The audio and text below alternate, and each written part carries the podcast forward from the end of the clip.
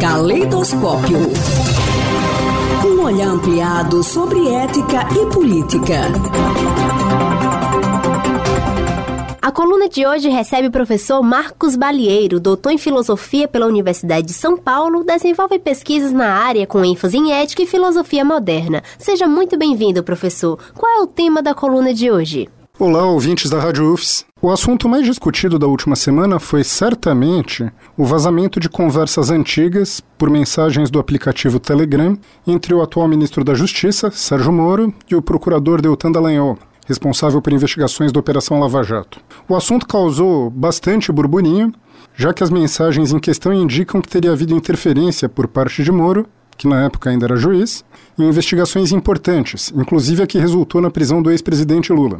O atual ministro, de quem se esperava que simplesmente julgasse com base nas evidências apresentadas, ficando equidistante da defesa da acusação, teria de fato agido de maneira que mais caberia a um procurador. Esse tipo de prática, como a essa altura todos sabem, é completamente irregular, ainda que alguns digam que se trata de coisa corriqueira no Brasil. Eu não vou me deter nos pormenores do caso. A imprensa, a essa altura, já cobriu a situação toda e não é difícil achar comentários com os mais diversos matizes ideológicos. Eu vou tratar, então, de fazer comentários gerais, começando por reações que eu tenho visto online por conta desses vazamentos. Bem, então vamos lá. Qualquer um que deu uma olhada nas caixas de comentários de notícias que tem a ver com isso vai se deparar com uma multidão de pessoas que, mesmo considerando que as mensagens divulgadas não foram adulteradas nem são obra de ficção, acham que não houve qualquer problema na conduta do ex-juiz. Isso porque, segundo essas pessoas pensam, a conduta adotada por ele se justifica porque se tratava de prender criminosos ou corruptos. Ora, a coisa é mais complicada. Para perceber isso, é só observar que os próprios envolvidos perceberam que não poderiam se sair com essa e abandonaram em pouco tempo o discurso de que não percebiam qualquer irregularidade no conteúdo vazado. Ainda assim, vale a pena olhar a situação mais de perto. Eu não vou analisar aqui os efeitos viciosos de se defender que uma acusação criminal seja vista de modo que o réu não tenha na prática direito a ampla defesa porque o juiz já fechou de saída com a acusação. Basta dizer que em um caso desses, gente que tenha sido acusada injustamente provavelmente vai ser condenada de qualquer maneira. E não, amigos, não se trata especificamente do Lula. É só o que acontece quando o juiz já decidiu antecipadamente qual é o resultado. Um outro aspecto, que merece um pouco mais de atenção, é que essas pessoas que vêm defendendo que não há problema em desrespeitar a lei se for para prender bandidos, não percebem um detalhezinho que é o seguinte: elas não estão defendendo o país nem o cidadão de bem, seja lá o que for o cidadão de bem. Né? Elas estão, isso sim, colaborando para o enfraquecimento de uma instituição que deveria, como qualquer outra, funcionar nos limites da lei. Ora, o respeito pela lei é justamente o que caracteriza o Estado de Direito.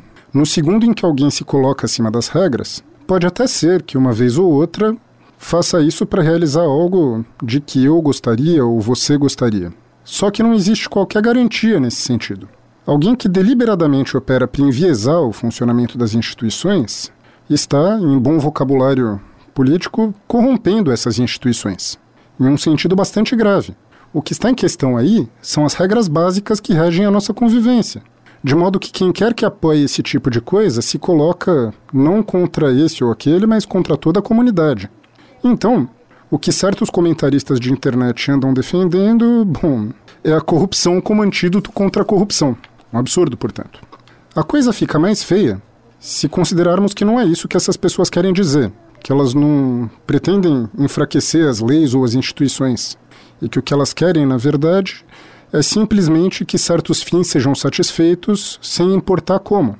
Então, nesse caso, se for isso, a conclusão é que para essas pessoas a lei simplesmente não importa. Importa que eles consigam o que querem. Mas ora, uma sociedade em que a gente tem governantes que não precisam seguir a lei quando não quiserem, tem nome, né? E o nome é tirania. Que eu entendo. É algo que, como ditadura, uns e outros até que vem defendendo, e dizendo que não era tão ruim, o que é uma aberração, né? Para finalizar, só a título de curiosidade, se não me falha a memória, a ideia de que um governante ou um legislador se torna um inimigo público quando pretende se impor pela força a revelia da lei foi defendida por um filósofo importante um tempo atrás.